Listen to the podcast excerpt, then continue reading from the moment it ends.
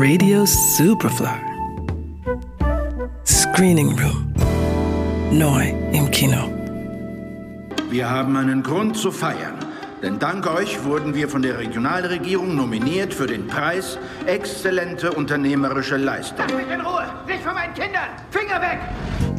Bei Julio laufen die Dinge, wie sie sollen. Seine Firma brummt, die Mitarbeiter mögen ihn und nicht zum ersten Mal steht eine Auszeichnung für exzellente Unternehmensführung ins Haus.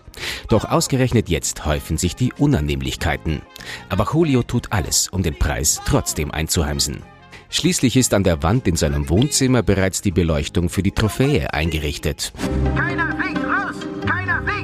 Typ musste auf der Stelle weg. Wir haben einen Preis zu verlieren. Wenn die Kommission hier auftaucht, dann gute Nacht.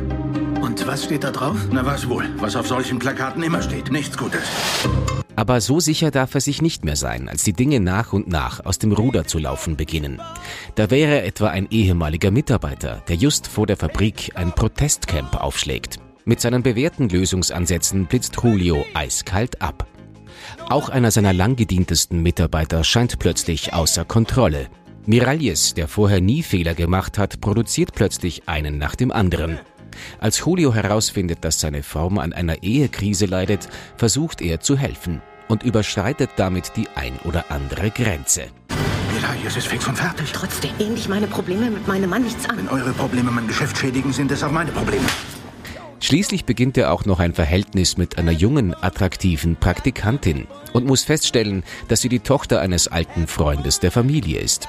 Ob sich das noch ausgeht mit dem Unternehmerpreis, bleibt bei dieser Konstellation fragwürdig. Kenn ich die? Das sind die Neuen. Fährst du mit? Lieber nicht.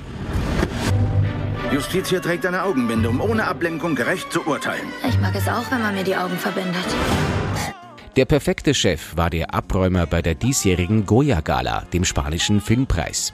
Mit 20 Nominierungen konnte er überdies einen neuen Rekord aufstellen. Geworden sind es immerhin sechs Goyas, darunter die Königskategorie Bester Film. Auch Javier Bardem durfte den Preis als bester Hauptdarsteller entgegennehmen. Und tatsächlich ist es seine wunderbare Leistung, die den Film zusammenhält. Er bedient souverän die Komödie, ohne seinen Charakter zu verraten und schafft es so, dass man jede Wendung des Plots, die die Eskalationsschraube noch höher dreht, mitmacht. Eine vergnügliche filmische Abrechnung mit den schon allzu strapazierten sogenannten Unternehmenswerten. Der perfekte Chef. Ab Freitag im Kino. Johannes Raumberg, Radio Superfly. Radio Superfly. Im Kino. Screening Room. Nachzuhören als Podcast auf superfly.fm und natürlich auf allen gängigen Podcast-Plattformen.